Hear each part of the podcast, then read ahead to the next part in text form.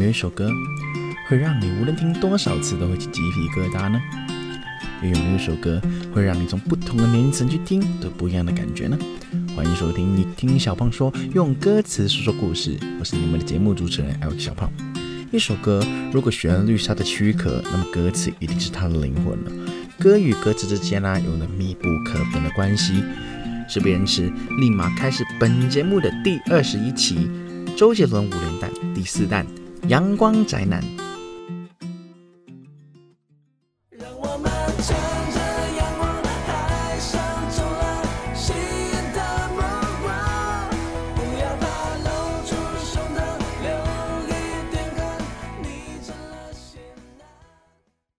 哇，听到这个欢快的旋律啊，有没有觉得，嗯，周杰伦五连弹的第四弹终于要选择一首比较欢快一点的歌了？基本上我们已经做了三期比较悲情的主题了，那么这一期呢，再走悲情的话，我觉得听众就会有一点听觉疲劳，所以还是开心一点，换个形象去讲周杰伦好了。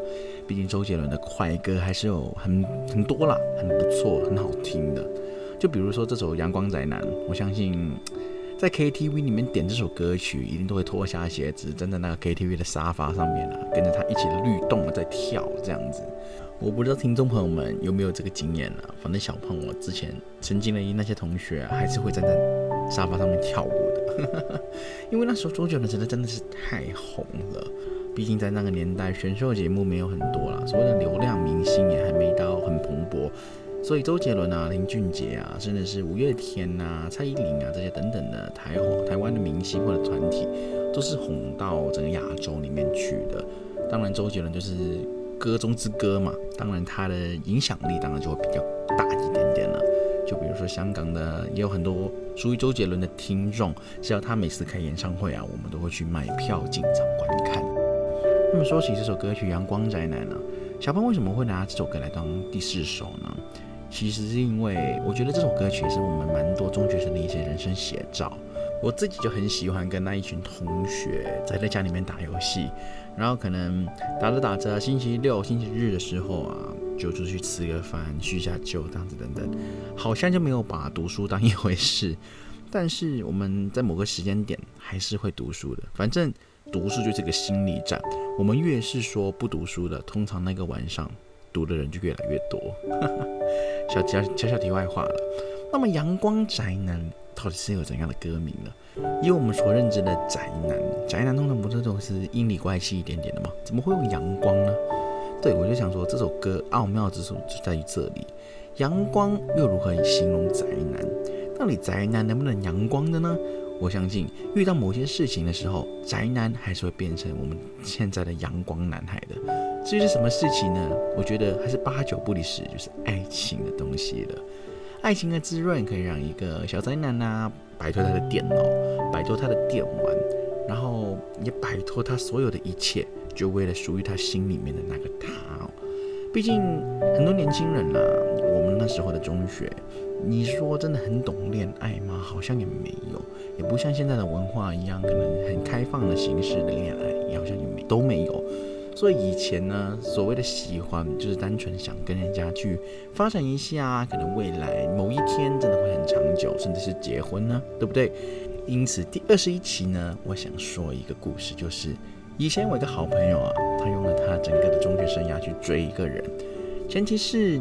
那个女生在中学的时候对他爱理不理，不过现在他们却很甜甜蜜蜜哈，都已经走到婚姻的殿堂了，也准备要步入人生的下一个阶段了。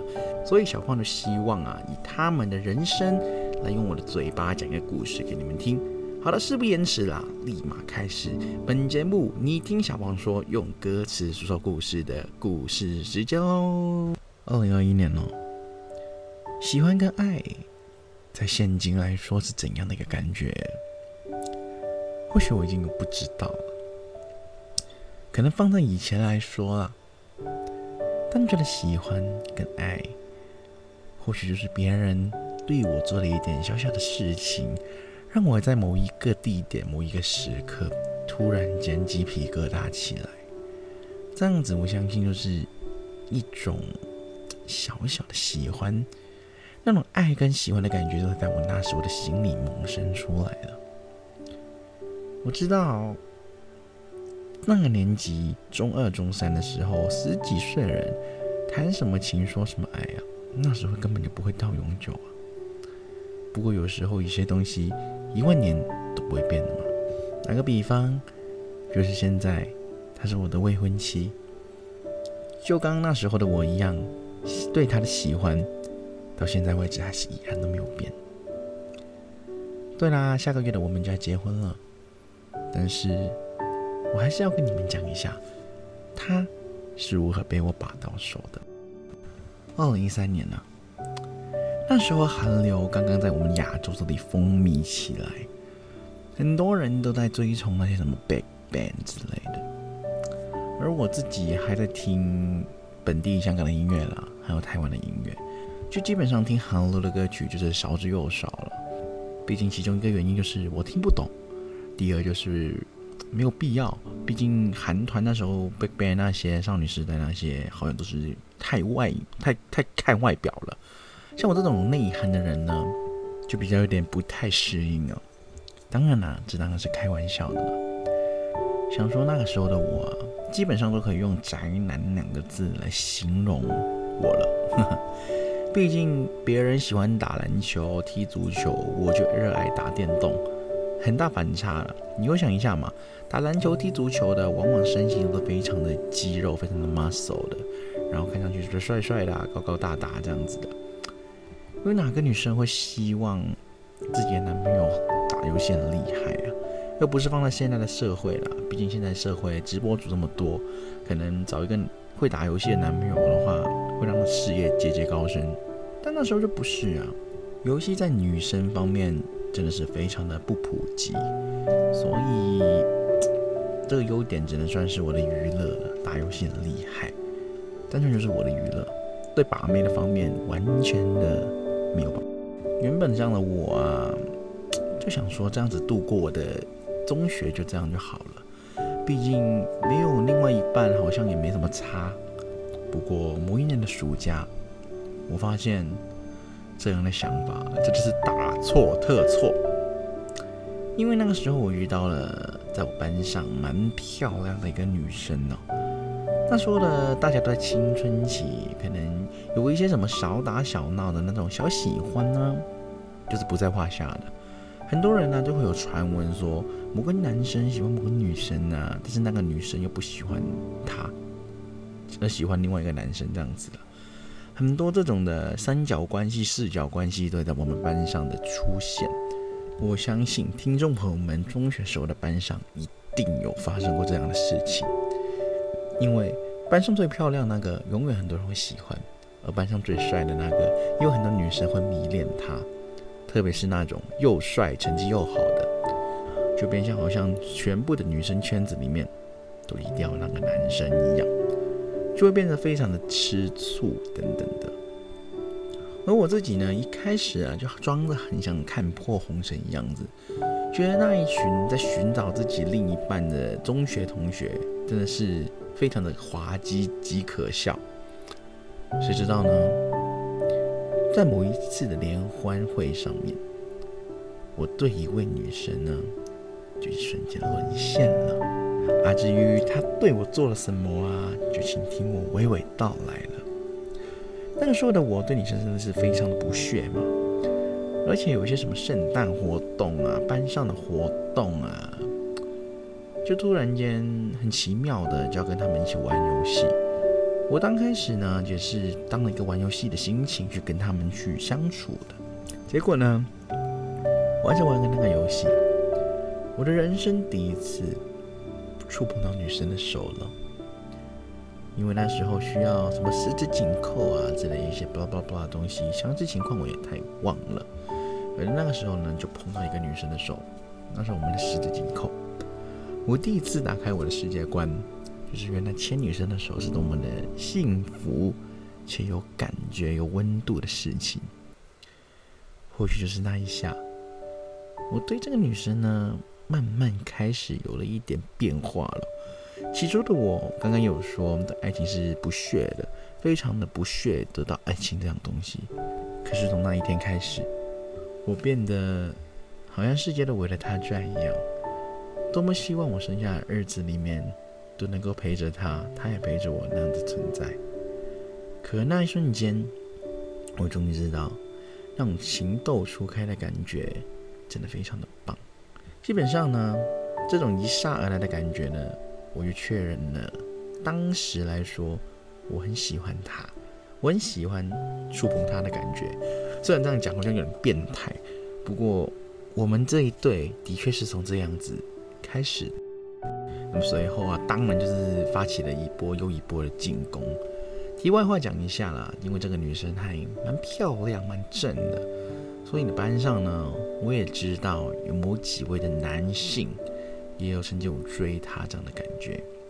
因此我自己呢就非常的贱，因为我慢慢的跟这个女生熟悉了起来嘛，然后就会在这个女生的面前开始乱表那群男生说哦，他们喜欢你哦，但是啊，好像叭叭叭这样子很花心这样子，就是让那个女生觉得那几个喜欢她的男生很花心，而且不值得跟他们在一起这样子。呵呵，就是我用了一些小计谋啦，让这个女生跟那群男生。永远不会在一起，这样的话，我自己来说就会有变相有多一点的机会了。这一招，听众朋友们这样听下去真的是非常的黑暗，也不建议现在的小孩这样子做。毕竟现在女生都很凶耳，你这样子做的话，搞不好到最后连朋友都没有的做啊。因为小胖我自己也是差一点就不该了，因为当时候有个竞最大的竞争对手。他真的非常的帅啊，非常的优秀，同时间他也很有才华。总之，把他拿来跟我比较的话，我会觉得我跟他好像差距有点远。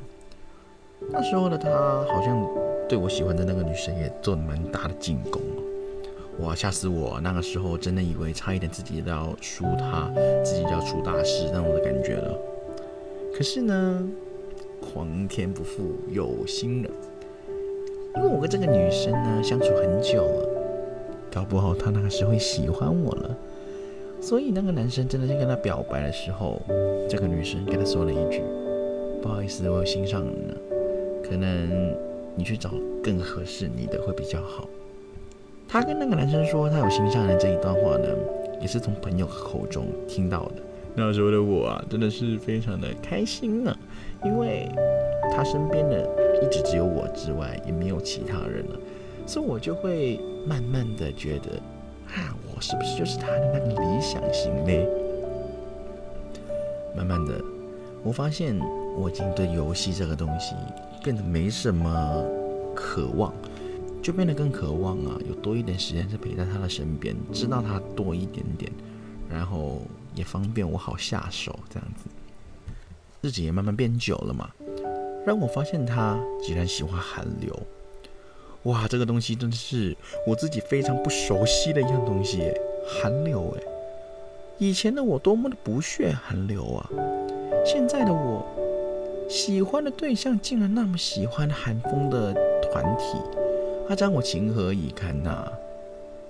哎，不过我还是放下了身段，打开了 YouTube，输入了 BigBang。我看的那一个又一个帅气的脸庞，那时候 G Dragon 啊，太阳啊，那一群真的是风靡了整个亚洲嘛。我就看着他们的发型，那时候我心里面就只有，好像真的蛮帅的。哦，我终于慢慢的了解为什么现在年轻人都要追寻韩流了。于是我就立马拿起我的钱包，然后印了一张那个太阳的发型。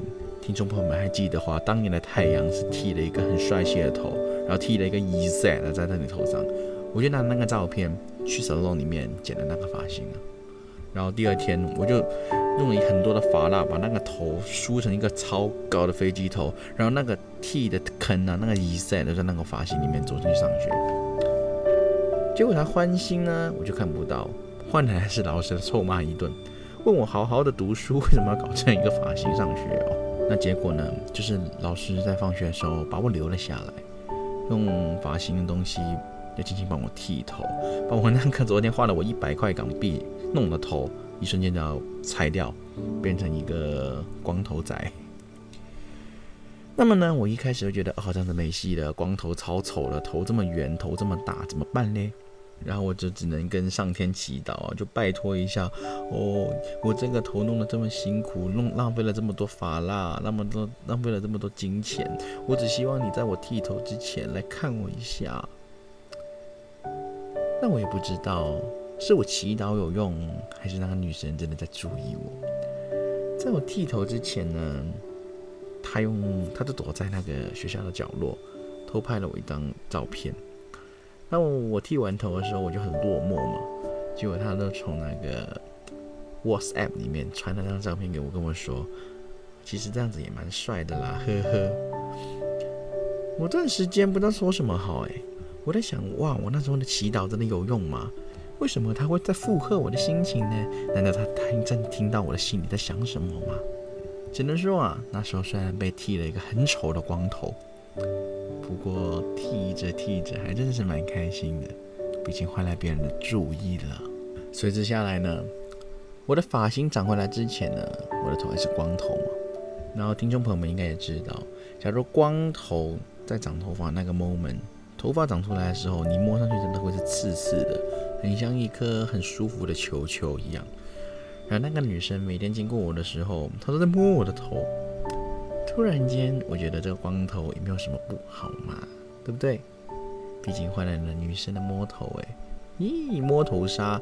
想不到男生对女生的摸头杀如此的奏效，而女生对男生的摸头杀更加的有用。慢慢开始，我跟他就慢慢的有更多的情谊出现了。然后所有的日子，我也会约他去唱歌、吃饭，然后逛街，等等等等。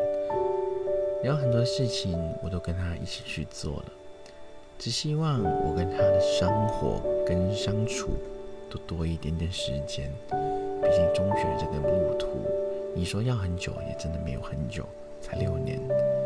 我在中三的时候认识了他，其实也是剩下一半的时间了。所以在如何在这一半的时间里面把握好我们的回忆，这真的是非常的重要哦。因此，我知道他很喜欢 Big Bang 嘛，因为那五个男生都非常的帅气，所以我就花了点心思去打扮一下了自己，然后也买了一些关于韩国的衣服去装扮了。想说他喜欢帅哥嘛，打扮一番的我，我觉得也是蛮帅的。毕竟韩流的那五个 Big Bang 的男生，他们真虽然真的很帅了，但是他们的另外一半。基本上都是已经被那些韩国大美女预约好的，所以要排队呀，也轮不到我喜欢的那个女生啊，你说对吗？嘿嘿，虽然这样说很贱，但是很有效。我就一直打扮自己，然后想说自己的穿着品味啊，然后潮流穿搭那些都慢慢的上升，就把自己穿的穿的很潮。就已经渐渐的把以前那个宅男的形象撇除掉了。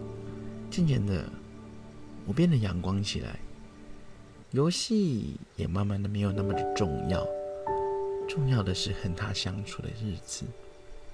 最后啦，就在毕业的那一天，所以那一天很是不舍得，毕竟真的要结束我们中学的那个生活时光了。不过也在那一天，我也鼓起勇气跟他表白了。毕竟中学阶段结束了之后，我们就要步入人生的下一个阶段了。步入下一个阶段，我们彼此的人生还有没有彼此，就是需要我的一个表白了。我知道我很喜欢他，用了三年的时间去酝酿、去培养。我相信他也不甘于把我当成他的一个好朋友。我鼓起勇气在整班面前跟他表白。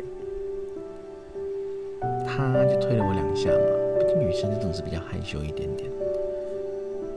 他当下没有回答我，我以为自己是凉透了，所以我一整天的毕业典礼啊都非常的 down，情绪都非常的不好。那结果谁知道在放学的时候，我看到小卖部有一个非常熟悉的身影，他买了一个一串烧麦跟一串鱼蛋，还有一瓶维他奶。他好像在等着我走过去这样子。走过去之后呢，他就先咬了一颗鱼蛋，然后把剩下那一段给我吃，然后把那瓶奶喝了一口之后呢，也给了我。剩下的他就说了一句，他问我：“你今天是不是要跟我在一起啊？要一起的话，今天的一件事情就是把我安全的送回家。今天送回家，明天送回家，接下来的每一个日子，你都要送我回家，不然。”我被别人拐走了，你可是找不回来的哦。他这样子跟我讲，我突然间心情又变好了。我想说，那个时候可能是真的是人太多，他不敢答应我。不过现在这个结局，我还是非常喜欢的。他在我心里面已经住了很久很久时间了，也跟故事刚刚开始说的时候也讲了一样，他现在是我的未婚妻。再过几个月，我们就要结婚了，要步入人生的真正下一个阶段了。从中学到结婚，从结婚到生育，从生育再到慢慢老去，他依然还是我心里面最喜欢的那个人。我现在来说还是会打游戏的，游戏水准依然还是在的。某程度上，你还是可以叫我宅男，但是因为我有了女朋友。啊，不对，因为我有了未婚妻，所以我的人生也会阳光了一点。你也可以称之我叫阳光宅男。接下来的日子，还需要他和我慢慢的指教下去，慢慢的磨合，而达至每个人心目中的模范夫妻。至于我们是谁，听众朋友们也不用去查了，因为我只是一个小故事、小人物。而属于你们的故事，在你们的人生中的某个阶段，一定也会在慢慢的开始。以上就是我个人的一些经验，我只能跟各位说一句：一个能为你做出改变的人，要么他就是现在真的很喜欢你，要么他就想跟你处一辈子的关系了。所以啊，假如你们身边有这样的人的话，你就要想一想。你跟他的关系是不是要到某个升华的地步了呢？以上呢，就是小胖以前一个好朋友的一些经历了。他不是我中学的同学，但是他在某个聚会上面又把这一切都告诉我。然后他结婚的请柬呢，我也是有收到了。啊，不过我人就在台湾这边念书，所以都没有去。但是礼那些啊，我还是有送他了。毕竟他们新婚那一段感情，我还是一路看来的，也是有目共睹的。那个女生跟这个男生真的是郎才女貌啊！过了这么久之后，还是能够拥有在一起，而且走向人生的下一步。为什么我会把这一集呃放在阳光宅男这边说呢？因为阳光宅男其实就是一些小小悲戚的事情啊。你想一下，每个男生在以前中学的时候做过多么多悲悲戚戚的事情啊！但是那些事情，你说它是坏事吗？也不见得，它只是一个能让我们有共同回忆的事情而已啦。就比如说追女生这个东西，就肯定每个男生都会遇到过嘛。毕竟青春期想追另一半也是很正常。小鹏我自己也有一阵子是蛮想去找到，很急着去找另外一半的。而上到大学之后才发现，其实那些东西都是浮云。真正的人会在合适的时候出现，而你硬要强迫你去谈恋爱的话，那所有的都不会是美好的。只是你强迫自己找到一个女朋友，你自己会开心吗？我想到也未必哦。毕竟你也是想找一个人陪伴你，但他那个人真的是合适你的，真的是不一定。有共同的喜好，有共同的兴趣，这样子在未来里面才可以继续走的每一步走得更加的长。毕竟投其所好真的很重要。如果在你人生的下半辈子里面找不到一个和你 tempo 是一样的人呢，你会变得你过你的生活，他有他的忙碌，就变得很不像情侣这样子了。小胖，我在这方面也蛮算是一个过来人了，所以觉得这个节目里面跟所有的听众朋友们给的小小的一个提醒，也提醒听众朋友们，真的不要去故意找到自己的另一半。有个朋友跟我说过，宁缺毋滥，这真的是很重要的一点呢。时间一到，自然就会来了，你说对吧？好了，讲回《阳光宅男》这首歌曲，整首歌都是在讲我们如何从一个小仔仔、小宅男里面变成一个非常大的阳光型男这样子。那 MV 里面呢，也是拍的非常的有活力，因为活力就是让我们变帅性的一个根源。你想一下，帅气的人永远都是要搭配运动的，没有一个臭肥宅他真的是很帅的。你想一下，他脸庞虽然真的很帅，但他有这些大肚子，你会觉得他好看吗？你还是会觉得他是一个油腻 boy。就是他就是非常油油的，然后不太喜欢做运动这样子。所以，假如听众朋友们对自己的外形有不满意的话，还是可以去多做运动、健健身。只要我们爱打扮一下，然后爱化妆一下啊，对对了，男生还是可以化妆的，学习一下如何就是保护一下自己的肌肤了，然后慢慢的、慢慢的就会变漂亮。然后呢，搭配一下一些穿着，就会变得更加的不像你。然后有变得慢慢的有吸引力。你想一下哦，其实这个社会上还是蛮以貌取人的。我说第一印象方面，我们男生很常的去看一些美女的 IG 啊，或者是一些 po 文这样子，说哇她好漂亮哦。但是我们遇到一些美女在挑男生的时候，你就会想到说她是什么外貌协会等等。为什么就一定会有这种谬论呢？就是男生只能选美女，但是就不允许美女看帅哥这样子呢？我就觉得很荒谬了，毕竟这个世界就是以第一印象去感官嘛，没有第一印象也不会有下一步的进展，你说对吗？所以就是现在这个二十一世世纪的社会啊，假如你的另一半你想寻找另一半的话，我觉得就先打扮一下自己，然后也装备好自己。我觉得才华跟颜值跟打扮同样的重要。假如你三个都有的话，我觉得就根本不用去哀愁爱情方面的东西了。毕竟，你真的有实力的话，爱情就会自然的过来。你说这样子对吗？好了，有任何的意见呢，还是以你的观点做主。而这一期的节目《阳光宅男》只是以小胖的一个角度去出发一下哦。毕竟周杰伦所用的快歌虽然很多，但是《阳光宅男》我相信也是听众朋友们很朗朗上口的一首歌了。好了，这期的节目到这边就到尾声了。对，周杰伦五连弹的第四弹也到这边结束了。这一期节目，我们讲了一下阳光宅男。相信在听的听众朋友们呢，你们曾经何时也身边一定有宅男的出现。但是我相信宅男某一天他发愤图强之后呢，就是阳光了之后呢，他也是某一个大的潜力股哈。所以给宅男一个机会，他们或许真的会有阳光的一天呢。题外话一下，这里的宅男在小胖的世界不是一个贬义词，因为我身边也有很多宅男的朋友们，他是活得非常的成功，非常有自我。毕竟他们有些人生的目标根本不放在爱情上面，所以他们就做自己喜欢的事情去了。所以请听众朋友们不要的人，就是以偏概全我的意思啦。宅男并不是一个贬义词，所以你喜欢做宅男的话，就勇敢去做，然后达到你自己的人生那个目标，那这样就足够了。好的，本期节目啊，到这边就真的是结束了。很感谢听众朋友们的收听啊！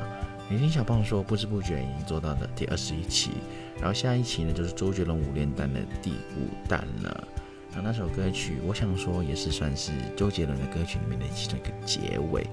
然后可能这一季啊，这个你听小胖说就不会再有周杰伦的歌曲了，除非周董某一天的歌让我非常的满意，觉得非常的动听。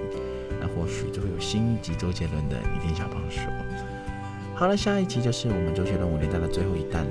那首歌就让我们好好的做个小小的结尾了。所以在这边我也不卖关子了。下一个礼拜说的那首歌就是手写的从前，我们最熟悉的那个周董，最回忆的那个周董，他的所有的音乐都是我们向往的。那些歌曲代表了周董的人生，但那些歌曲同样是代表了我们的青春。所以也希望听众朋友们可以多多留意下一集周杰伦五年代的最后一弹手写的从前。